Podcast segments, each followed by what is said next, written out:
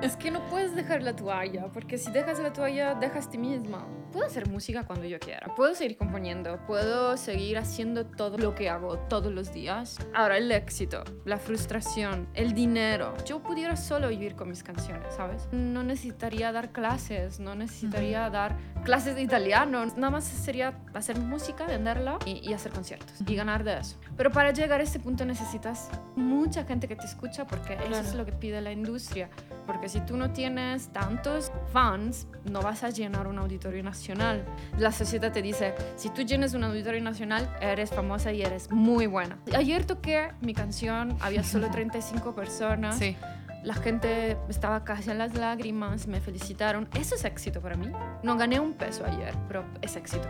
Claro. Entonces es dependiendo cómo ves el éxito. éxito. ¿Qué es el éxito? ¿Dinero? ¿Fama? ¿O eh, el tener un- una retroalimentación increíble con el público que te escucha? ¿Qué onda mis queridos amantes de la música? Bienvenidos a otra entrevista más de T para 3, que por cierto es la primera entrevista del 2021 dentro de Discordia Podcast. Y qué mejor que empezar el año con esta entrevista que fue grabada el año pasado, pero pues apenas está saliendo, que con mi queridísima Romina Guardino. Les voy a platicar un poquito de Romina para que la ubiquen antes de comenzar la entrevista. Ella es una cantautora italiana que reside en México desde el 2008. Sin duda alguna está marcando el horizonte dentro de la música independiente y rock pop. En este episodio platicamos un poquito de su trayectoria musical que la inspira, pero más que nada también nos comparte unos pensamientos bellísimos acerca de la libertad, la independencia y cómo ha utilizado la música como este proceso de sanación y de también de su propia terapia. Así que espero que la disfruten tanto como yo. También quédense hasta el final de la entrevista porque Romina nos comparte una de sus canciones con su bellísima y dulce voz. Que lo disfruten.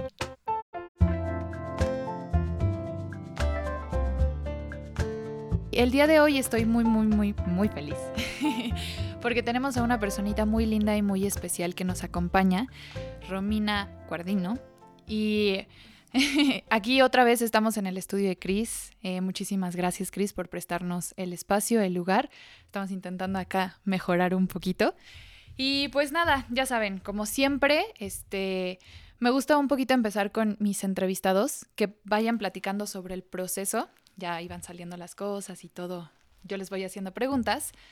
Pero principalmente, eh, ¿cómo es que tú comienzas dentro de este mundo de la música? ¿Cómo, sí, o sea, tú comienzas así dentro de la música? Eh, mi comienzo dentro de la música a nivel profesional o yo como empecé a interactuarme con la Puede música. ser como empezaste a interactuar con la música y ya el momento, o sea, ahora sí que clave, por así decirlo, donde dijiste, yo profesionalmente me quiero dedicar a la música. Ok. Bueno, digamos que desde niña eh, me gusta la música y es parte de mí y a veces naces con talentos, ¿no? Yo nací eh, con el talento de la música y, y desde niñita cantaba, me subía, era muy tímida, extremadamente tímida, pero cuando mm, me gustaba presentarme para mi familia, me subía a la mesa, cantaba para ellos, actuaba, creaba historia, las contaba. Y mm, digamos que luego en la adolescencia fue cuando empecé a, a, a decidir, bueno, empecé a estudiar música porque decidí eh, a, a aprender esa, esa increíble mm, arte del canto.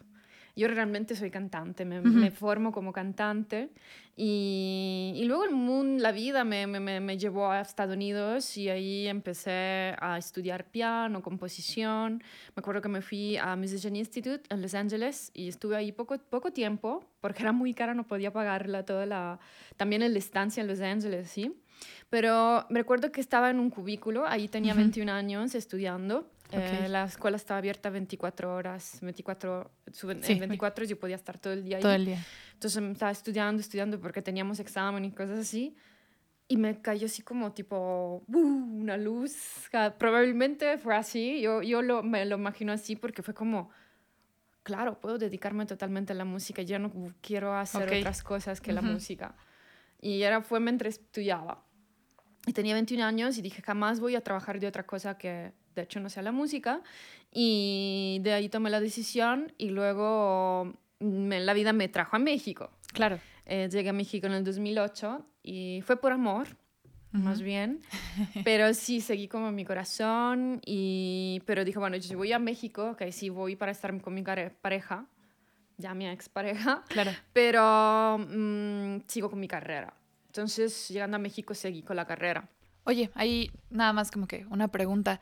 O sea, sí dices, me vine por amor, por esta parte, pero también pensando como en esta parte profesional. O sea, tú sabías qué estabas dejando allá y a qué venías acá en la parte profesional. No, o sea, para nada, para nada. Sí, fue por amor, me vengo para acá y, y, lo que venga, ¿no? Sí, yo sabía que de todas maneras, donde iba, iba a ser música. O sea, si me quedaba en Italia, iba a ser música. Si me iba a Londres, que era al principio, antes de Estados Unidos, pensaba irme a Londres, iba a ser música. O sea, la música es algo que yo me puedo llevar en cualquier lugar porque es parte de mi vida. Sí. Y entonces mi, mi interés era seguir la carrera bueno, si yo dije, bueno, si voy a México a seguir el corazón y a intentar ese gran amor porque se estaba muy enamorada, eh, sigo, con mi, sigo con mi carrera, no voy a dejar mi, mi, carrera, entonces vamos a ver cómo va en México. Claro. Había estado en Estados Unidos, em, en esa escuela te digo, y había como ya empezado a, a, conocer muchos músicos, a empezar a tocar, y así que yo lo hacía desde Italia, desde adolescente ya tocaba. Claro. Con bandas y todo. Eh, de vacación una vez vine aquí en el 2006 y me gustó mucho la Ciudad de México. Entonces, cuando yo vine la primera, primera vez, cuando todavía no vivía definitivamente acá, em, vi como la ciudad bastante movida. Movida, sí. Entonces sabía que algo iba a salir. Eso es muy interesante porque, y justamente fue lo mismo que nos comentó Cristian en el podcast pasado. Él nos decía que aquí veía una escena, de, o sea, como una mina de oro, en cierto modo, también como desde un punto de vista como productor más, pero a veces como que no valoramos, nosotros que vivimos aquí en la Ciudad de México, toda la escena que hay, todo lo que existe y todo lo que se puede hacer también aquí en, en la ciudad. Y bueno, ahorita que decías que te llevabas tú la música como a diferentes lados, eso a mí era una de las preguntas que yo te quería hacer, porque a mí se me hace muy importante o muy interesante, o sea, como a nivel un poco neurológico, eh, la conexión que hay con la música, pero dependiendo el idioma. Y tú, por ejemplo, en este caso, eh, ¿cómo te gusta componer más? O sea, ¿en qué idioma? ¿Compones en diferentes idiomas? Todo este como proceso también que puede ser como desde creativo a ti, como también compositora y todo, conectar con la gente que dices, en este idioma yo conecto mucho más con ellos. Em, no lo decido, o sea, no tomo, no lo pienso. Realmente em, el italiano es, es mi idioma, o sea, nací, crecí con el italiano. Pero ahora el español lo hablo desde casi 13 años, porque vivo aquí desde hace 13. Viví dos años en Estados Unidos, entonces hablo también bien el inglés.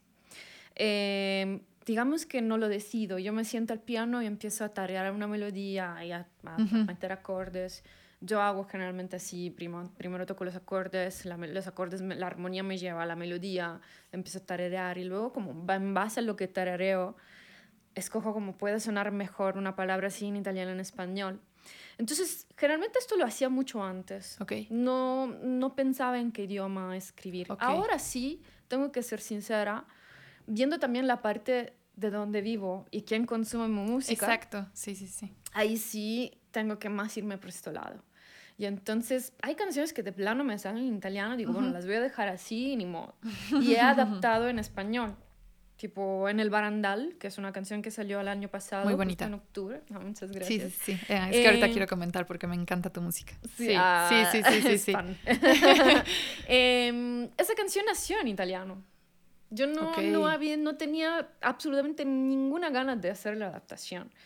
Eh, pero justo mi expareja se le enseñé, me dice que linda, pero tiene una letra tan linda, Romina, que si la tocas aquí la gente va a saber de qué estás hablando. Claro porque tiene una letra muy linda. Dije, bueno, por una vez voy a hacer la adaptación. Si me gusta, en español. Si no, en italiano la dejo. Y me encantó la adaptación. Ok, sí. Y dije, wow, o sea, suena mucho mejor en es que es muy poderoso eso, es muy poderoso. Exacto, y mi, mi, mi, mi, manera de cantar ya se acopló muy bien a los dos idiomas, porque generalmente cambia un poco el timbre de la voz cuando uno cambia idioma, sea en inglés, así, como que no cambia totalmente, pero la pronunciación, la dicción te lleva a otros sonidos. Entonces, no es que cambie mi voz, pero mi, mi manera de cantar ya se acopló perfectamente a los dos modos. Casi no escribo en inglés, aunque me gusta mucho cantar en inglés. Y entonces, bueno, pues Realmente eh, no lo decido, es como me nace, como en el momento estoy inspirada, pero sí realmente al final de cuentas pienso quién consume mi música y el 90% de los que escuchan mi música es mexicano. Sí, claro, sí. Y es que te, te hacía esta mención de, por ejemplo, de los idiomas, porque a mí me sucedía que muy chiquita yo crecí con rock eh, por mi papá, pero rock en inglés.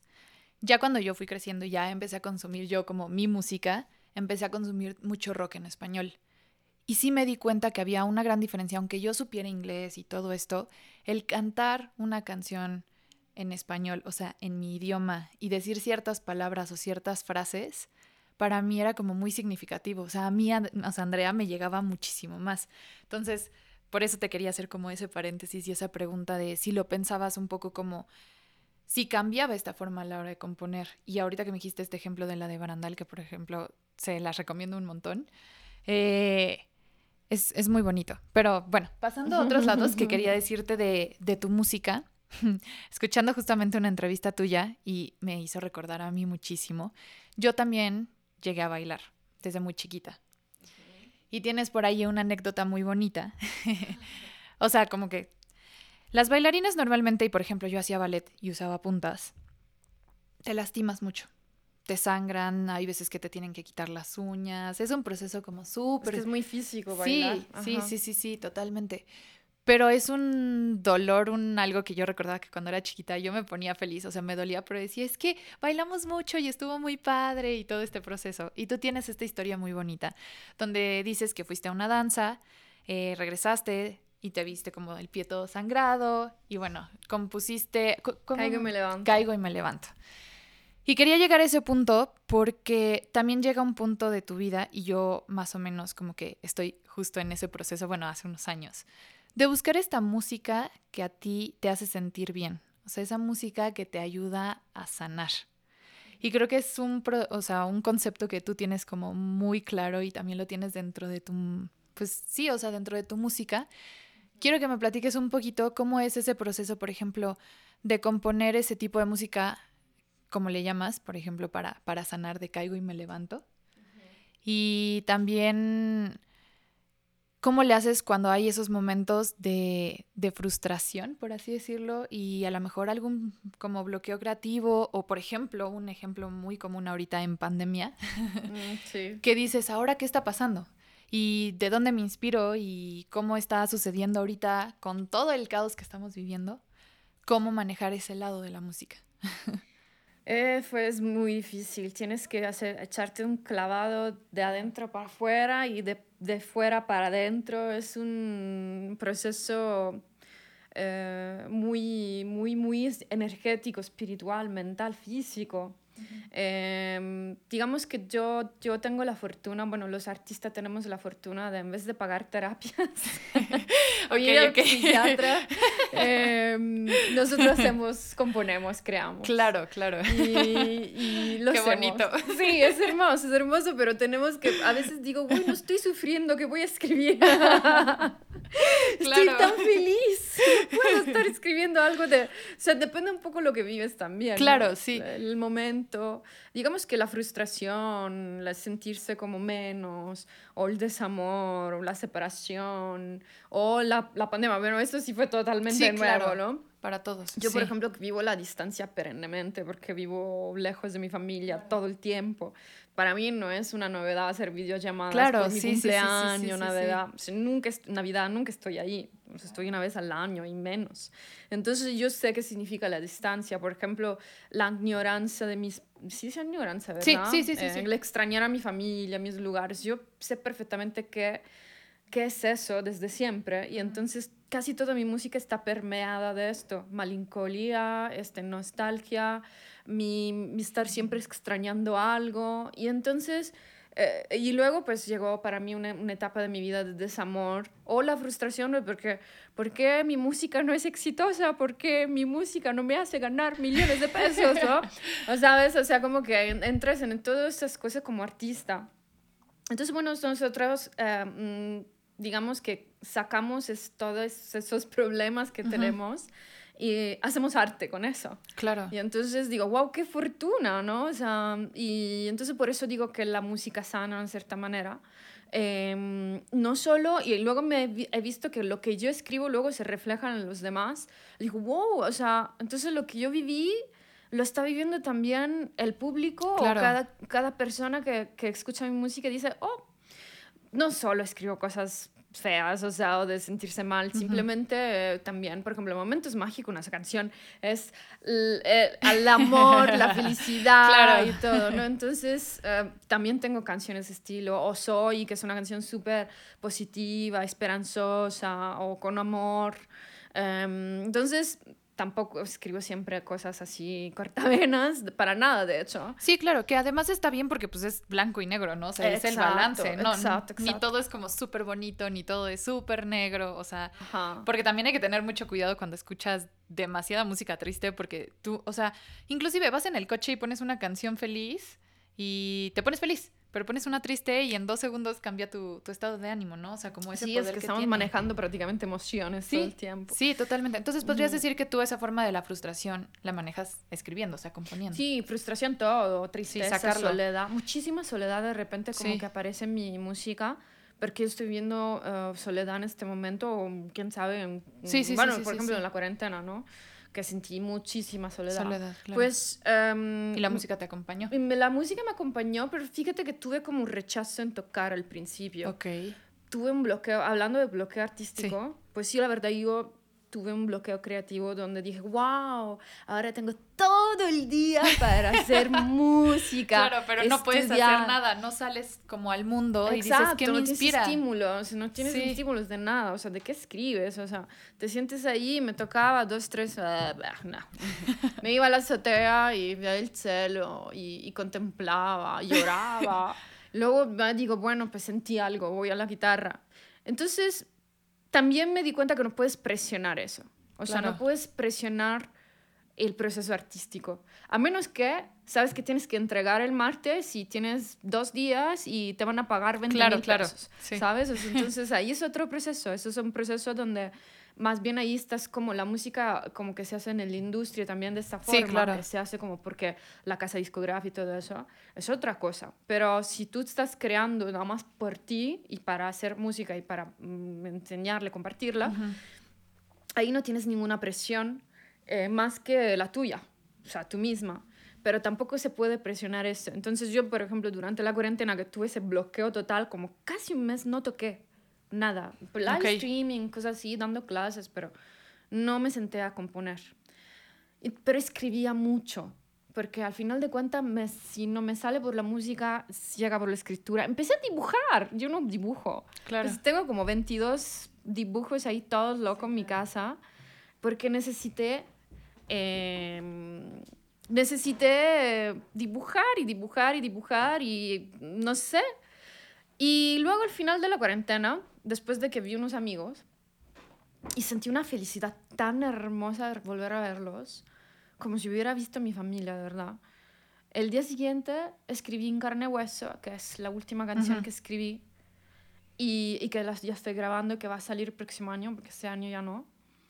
Y es que cuando la toco se me hace la piel chinita a mí misma. Y entonces digo, wow, vale la pena todo eso. Claro. Y no lo decidí. Yo simplemente estaba esperando un alumno que se conectara para la clase. Me senté al piano.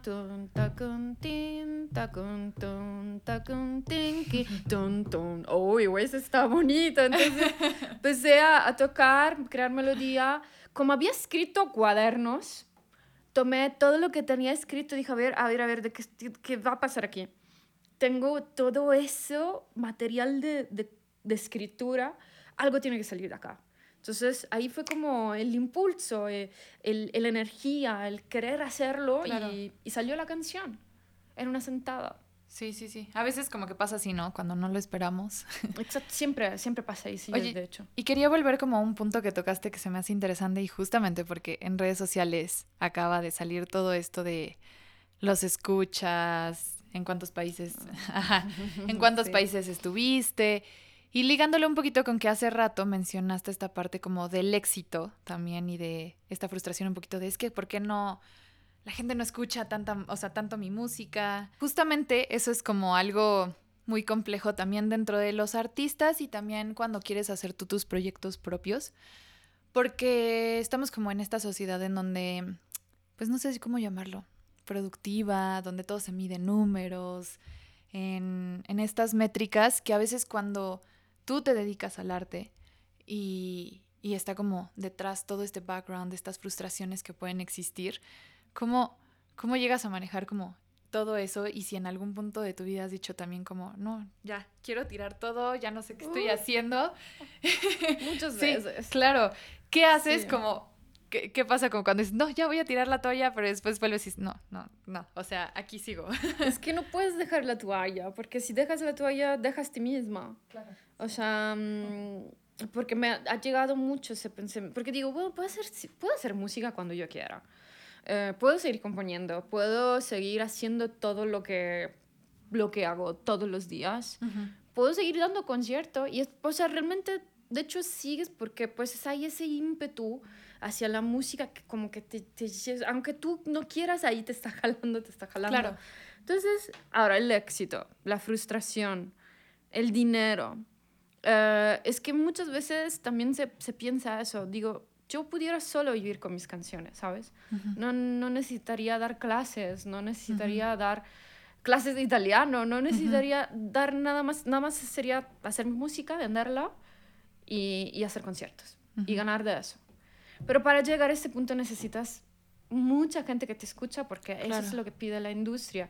Porque si tú no tienes tantos fans, no vas a llenar un auditorio nacional. Y si no tienes una, no llenas un auditorio nacional, o sea, mm, es decir, un auditorio nacional, un teatro de la ciudad, lo que sea, pues, no llegas a ese punto como de, del éxito que viene descrito Sí. por la sociedad, que viene mm, más bien, la sociedad te dice, si tú llenas un auditorio nacional, eres famosa y eres muy buena. No, o sea, hay como mucho, muchos paradigmas, hay muchos eh, patrones que seguir, muchos estándares, que es el éxito. Pues el éxito yo lo puedo sentir. La- ayer toqué mi canción, había solo 35 personas. Sí, La gente estaba casi en las lágrimas, me felicitaron. Eso es éxito para mí. No gané un peso ayer, pero es éxito. claro. Entonces es dependiendo cómo ves el éxito. éxito. ¿Qué es el éxito? ¿Dinero? ¿Fama? ¿O em, el tener un- una retroalimentación increíble con el público que te escucha? O inclusive que una persona te diga, escuché, caigo, me levanto y en verdad me hizo sentir identificado y me sanó, me salvó, o sea, fue, es una canción que me acompaña. Yo creo que eso te llena muchísimo más. que Claro, cualquier claro. otra Entonces cosa. eso es lo que jala. O sea, Se- cuando se- yo se refleja. Exacto, Se cuando ve. yo decido, probablemente, o cuando pienso, tal vez debería de mm, irme a una oficina a trabajar, ahí me dan un paycheck eh, cada quincena, me dan seguro social y todo, no debería estar batallando luego para invertirlo en la música, cosas así. Eh, Hay eso que te jala, el público, la, la misma música, el hecho de que yo, ¿sabes qué? No me importa ganar más de 30 mil pesos al mes o tener todo seguro, prefiero no tener todo seguro y ser feliz, Feliz, con lo que hago. exactamente. Entonces eso Sí. es lo que, que, que a un cierto punto te hace tomar la decisión, sigo haciendo lo que hago. Claro, qué bonito, qué bonito. Y relacionado a eso, te quería hacer otra pregunta, porque en esta entrevista, no sé, no me acuerdo si fue en esa entrevista o en algo que llegué a leer, em, que mencionas que ya, o sea, llegó un punto en el que tú maduraste también como artista, como persona, como muchas cosas, y que ya estabas también introduciendo como el minimalismo dentro de tu vida. ¿Cómo vives como ese minimalismo hoy en día? Pues el minimalismo para mí es, es sinónimo un poquito de sencillez. Claro. O sea, es un sinónimo de sencillez, es, es algo sutil, eh, el no atascar. No me gusta el atasque. Por ejemplo, en mi casa es muy sencilla. Es un reflejo lo como, Sí. como yo, mi estilo de vida. Mi casa no tiene muchos muebles, eh, mi manera de vestir, mi manera de maquillarme. O sea, como yo soy, eso luego se refleja en mi Claro, música. e- Era lo que Entonces, te iba a preguntar. Ajá, Ujú. entonces, em, digamos que si soy así en mi vida, eh, mi música va a ser así Igual, también. claro. Eh, yo te digo, justo en esa entrevista decía eso, o sea, yo pudiera cantar y hacer un montón de notas agudas y estar todo el tiempo dando así como puras notas agudas, ¿no? O 3.000 notas o 3.000 adornos en una frase. Esto lo puedo hacer, pero no me gusta, no me sale porque no es parte de mi gusto. O sea, ahí más bien se refleja el gusto de cada quien. Y, y sí, ¿por qué la madurez me llevó a eso? No sé. Pero tampoco era así tanto. Pero sí, por ejemplo, para mí era importante estar impactando a la gente con mis agudos. ¿no? Porque tengo la voz muy brillosa y trabajé mucho mis agudos. Porque en una clase de canto casi siempre trabajo de los extremos. Ok, sí. Entonces realmente pues me di cuenta que no, al final, al final no, no me interesa eso, me interesa solo hacer lo que me gusta. Y ahorita es lo que me gusta. Puede que cambie, ¿eh? O sí, sí, sí, sí. Una persona cambia, una persona se, se transforma, evoluciona. Y, pero es así, estoy llevando esto desde varios años, entonces creo que esa es mi onda porque lo soy así en mi vida. Claro. Eh, bueno, para los que no sepan, el minimalismo es como esta parte de vivir con lo menos posible materialmente, porque es como una forma en la cual pues te liberas, ¿no? O sea, de hecho hay un documental, si quieren checarlo ahí en Netflix, que habla, o sea, es, creo que se llama Minimalism, y es gente que vive con lo indispensable, con dos cambios de ropa, por así decirlo. Bueno, eso es exagerado. Sí, no, eso es muchísimo porque también, pero hay gente que realmente vive así, hasta hay una como casita que tienen que es literalmente así como cuatro por cuatro, tienen como la cocinita, la cama, o sea, eh, casas especialmente solo como para no tener también algo tan grande y tan ostentoso y bueno, es un rollo, ¿no? Pero te lo preguntaba un poquito porque al final creo que también evidentemente se refleja también en este concepto que tú tienes sobre el éxito. Porque pues como dices, no es el ganar los millones, ni esto, ni lo otro, sino simplemente yo ser feliz. O sea, con lo que tengo y con lo que hago. Y también eh, mencionando lo que decías, eh, hay una canción muy bonita que es la de, sí se llama Contrastes, ¿verdad? Contrastes. Contrastes. Creo que refleja muchísimo como muchas cosas de las que estamos platicando porque es como vivir estos contrastes. Contrastes, sí, sí lo dije bien, de la vida, de la vida, y que tus canciones lo reflejan. Em, se llama el álbum Grita y ríe. Grita y ríe. Mi primer disco, de hecho. Ajá, tu primer disco. Qué bonito disco. Qué bonito disco, me encantó. En verdad se los recomiendo un montón. Bueno, ya saben que todas las recomendaciones también se las pongo después. Abajo en la descripción les dejo absolutamente todo. Pero justamente como que lo pensé en vivir estos contrastes de la vida. y que te iba a preguntar cómo han sido estos contrastes ahora em, con pandemia, por así decirlo, y qué viene ahora para, para Romina. Uy, es que desde casi tres años no pienso más que en qué va a pasar en un mes máximo. Ok me he vuelto como muy así. ok, ok, ok. No me gusta tanto programar. Eso también parte del aprendizaje que me dio la vida. Porque justo la pandemia, hablando de la pandemia, igual los planes eran, voy a ir de gira, voy a viajar, voy a ir a Italia y luego llega una pandemia. Entonces, uh, digamos que un parte de, de, este crecimiento también como, como persona y como artista es no programar demasiado. Vivir un poquito más al día, o sea, sé que, o sea, no, no, no vivo el día que hoy tengo 20 pesos y gasto esto, mañana um, quién sabe cuánto tengo. No, no, o sea, tampoco soy tan hippie. claro. Mm, pero como que mi programa más o menos es, yo sé que ahorita me voy de viaje, por un mes no quiero saber nada de nadie, regreso renovada, igual eh, regreso inspirada, escribo un montón de canciones y me meto o empiezo a ganar muchísimo más y empiezo a grabar un disco. Lo que sí, lo único sé es que, o sea, mm, voy como por tiempos por tiempos. Muchas, muchas veces me preguntan las personas, ¿regresas a Italia pronto? Y le digo, no, sé. ahorita estoy en México, estoy bien acá, claro. o sea, no sé qué va a pasar en un año, no sé si toda mi vida la voy a vivir acá o en Italia, no sé qué vaya a pasar mañana, o sea, no, no, de verdad simplemente no puedo escoger eso, no puedo decidir eso. Pero sí, mi plan al nivel musical, seguramente voy a estrenar música el próximo año eh. y COVID permitiendo voy a tocar un montón, o sea, Ay, ojalá y sí, sí. Como este año no pudimos tocar, yo la verdad tengo planes el próximo, próximo año, si se pueda hacer giras, viajar, tocar. O sea, eso es mi sueño siempre, de sí, claro no cambia. sí, no, y ojalá y verlo porque, bueno, ustedes no, no, no, no estuvieron, pero yo estuve cuando este, vi a Romina en vivo. Y justamente nos tocó algo bien bonito y que fue algo que le mencioné, que fue que le tocó el atardecer. Un atardecer precioso, además con la música y todo de fondo. Creo que si tuviera que definir cómo es tu música, o sea, a mí y cómo me hace sentir, fue como también ese atardecer. Ese atardecer, ese momento justamente entre todavía hay luz, se está metiendo el sol y de repente se oscurece todo, pero te tocó ver ese momento mágico, tal cual. Ese día se definió así como momentos mágicos. Y la música que, que tú compones es, es mágica, o sea, es muy mágica, Ah, es muy bonita gracias. y, y se, se nota, ¿no? O sea, como en la persona que eres y cómo lo reflejas y cómo piensas.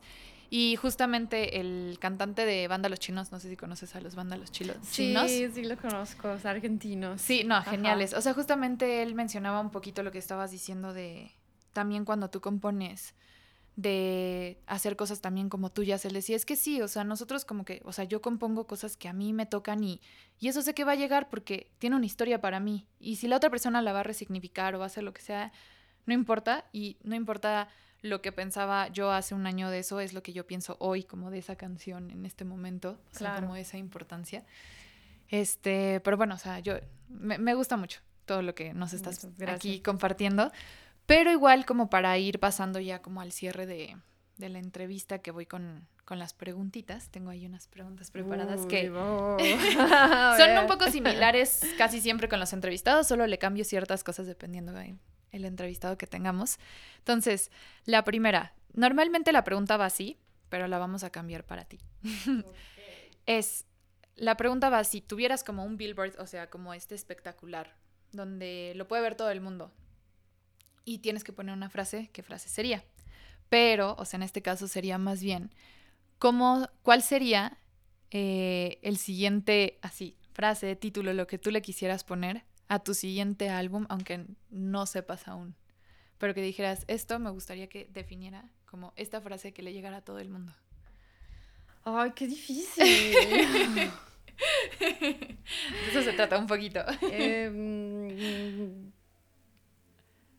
vive el presente. Ok.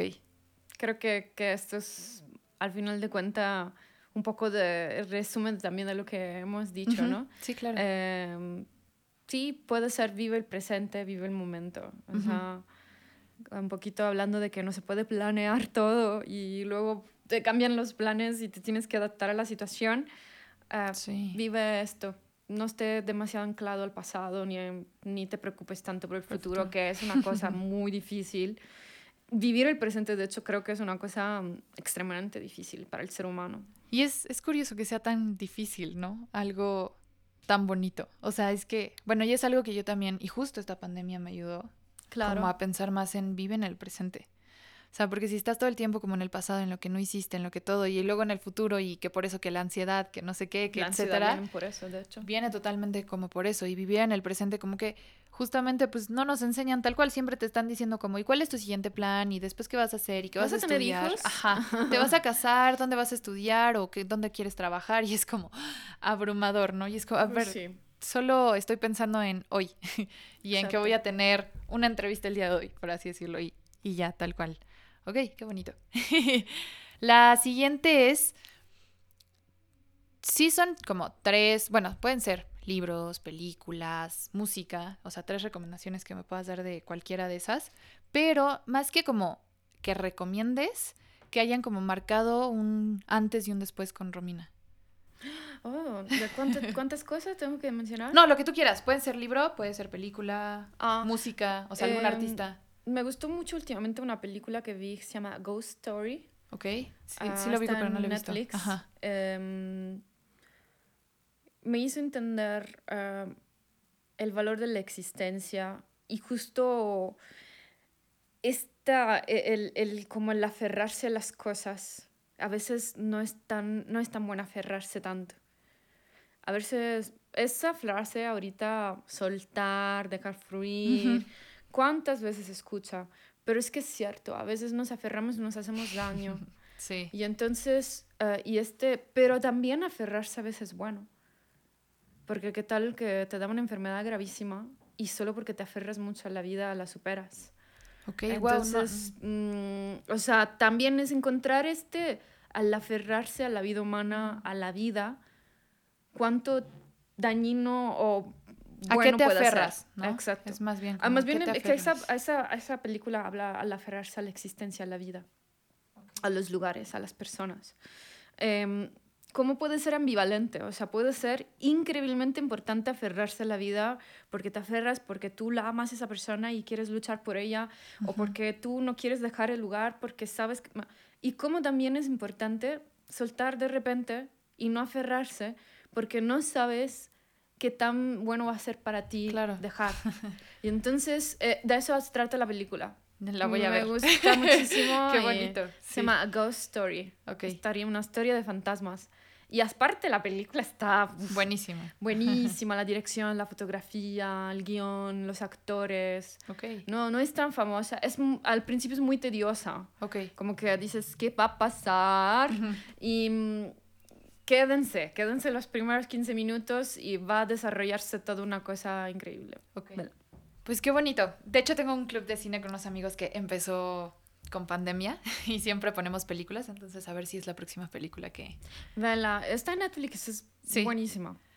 La voy a poner en la lista y la voy a proponer. Este, otra de las preguntas es, ¿cuál podrías decir que es como tu error, fracaso, lo que sea, favorito? Uy, aquí vamos en profundidad. con el- Eh, creo que uno de mis grandes errores, y no me arrepiento porque pues mm, uno no se puede... Mi, mi vida siempre hay un dicho, nunca te arrepientes. Más bien, y tampoco rencor, no sientas rencor o arrepentimientos. Esas son las cosas más feas que puede pasar.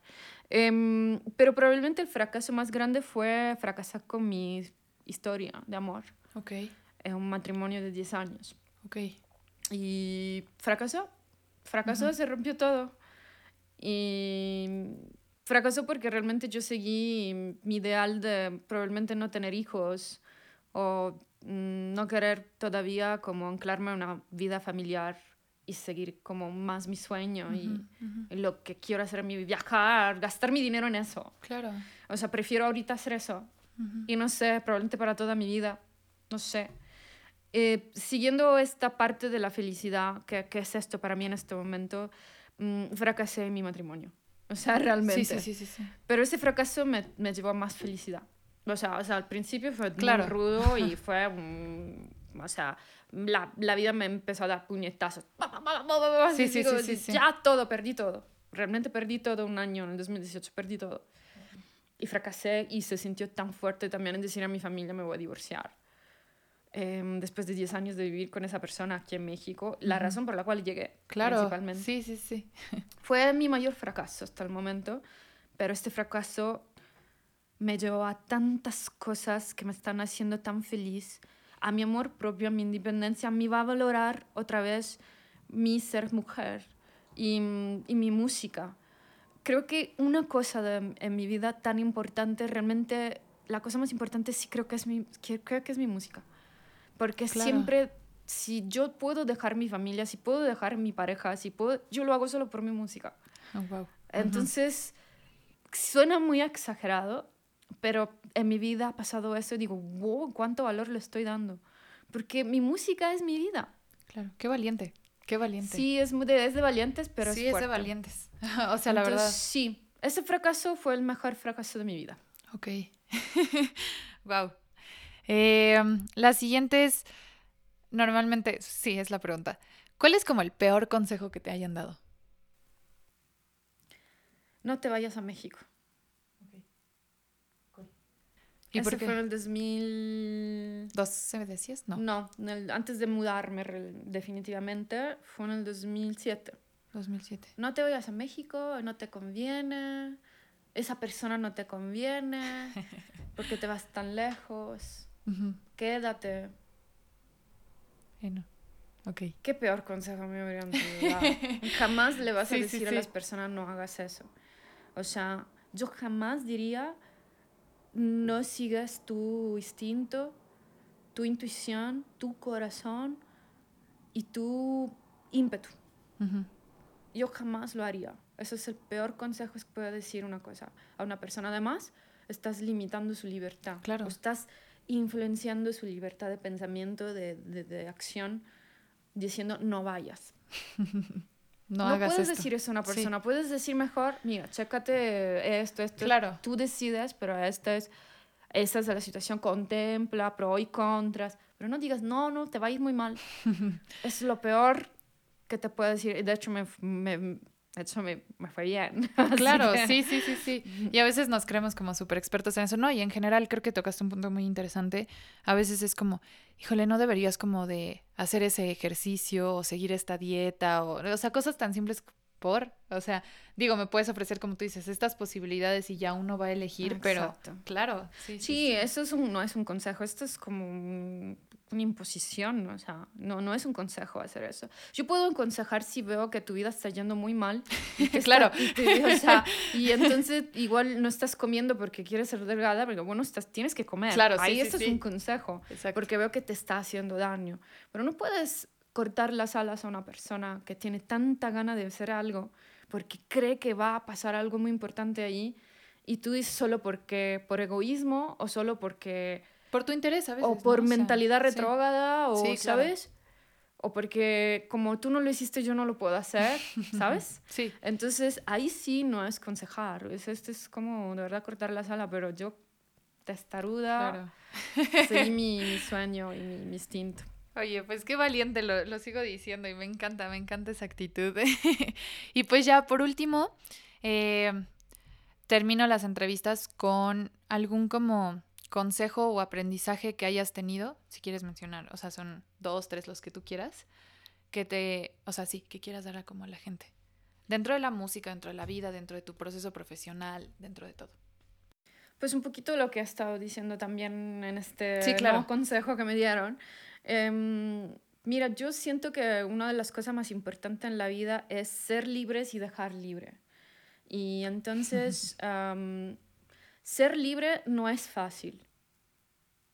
Sí lleva, a veces puedes hacer daño a los demás o sientes que estás haciendo daño a los demás porque tú piensas que estás siendo libre con, con y quieres ser libre y, y, seguir tus cosas y tus sueños, lo que te gusta, y piensas que puede hacer daño. A mí me ha pasado mucho el remordimiento, el sentido de culpa, siendo quisiendo ser libre, puede llegar muy, muy así. Está a la puerta, está tocándote a la puerta todo el tiempo, está diciendo, mira que sufren, que si tú no vas y esto, lo otro, ¿no? Entonces, ahora, no es egoísmo, ¿ok? Porque si, a veces puede ser, o sea, hay una línea muy... Delgada delgada entre el egoísmo y ser libre.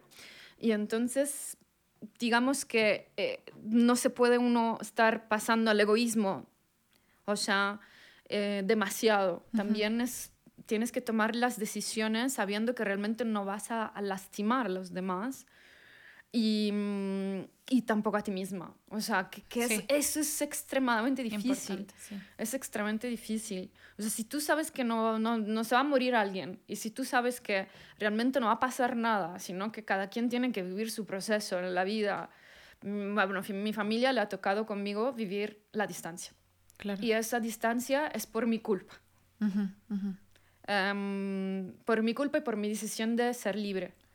Claro. Y entonces, uh, pero es mi vida, ¿sabes? O sea, mis pasos, yo estoy en mis zapatos, no está mi mamá en mis zapatos, no está mi papá. Y entonces, um, al final de cuentas, la única persona que con, vas a, lida, a lidiar, ¿cómo se llama? A lidiar. Lidiar toda la vida es ti mismo. Es contigo. y sí. entonces, um, también pareja, cuestiones pareja. Muchas veces hay personas que de verdad no hacen decisiones o no toman decisiones y no hacen cosas porque su pareja.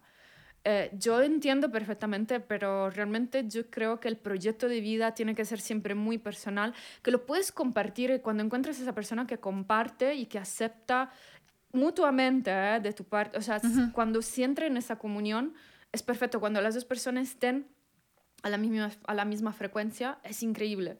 Pero cuando una persona se empieza a alejar y tú estés en esa frecuencia y esa persona está en esa frecuencia, te está jalando en su frecuencia, sí. limitando tú, tus, tú, tus cosas, tus cosas sí. mmm, ahí sí es donde tienes que tomar la decisión. Claro. Ok, creo que no me está haciendo bien eso, yo quiero ser libre, yo quiero tomar esa decisión, seguir con mi carrera, seguir con mi sueño um, creo que entonces no vamos ahí en la misma. No voy a de verdad a estar haciendo sacrificios porque tú quieres tener familia, por ejemplo. Entonces, ya estoy hablando de cosas muy personales, pero realmente sí, sí, eso sí, es lo que me pasó. Y, pero no, no es fácil. O sea, claro. pero de verdad no es fácil, pero háganlo. porque al final de cuentas ser libres y hacer lo que te gusta en la vida creo que es lo más importante, sin ser reprimida. La represión es lo más feo que pueda pasar. Pues qué bonito. Muchísimas gracias igual por todo. Y ya saben, toda la música, todas las recomendaciones. Igual si quieres irnos rapidísimo dónde te pueden encontrar en tus redes sociales y en todos lados. Me pueden encontrar como Romina Guardino en todas las redes, sociales. Facebook, eh, Instagram, YouTube, Spotify, ahí está mi música, mm, Twitter. Ok, perfecto. Y pues nada, nos escuchamos a la próxima. Muchas gracias por estar acá. Y pues por ahí, a lo mejor al final quédense porque vamos a tener aquí algo bonito que nos va a tocar Romina. Muchas gracias y hasta la próxima.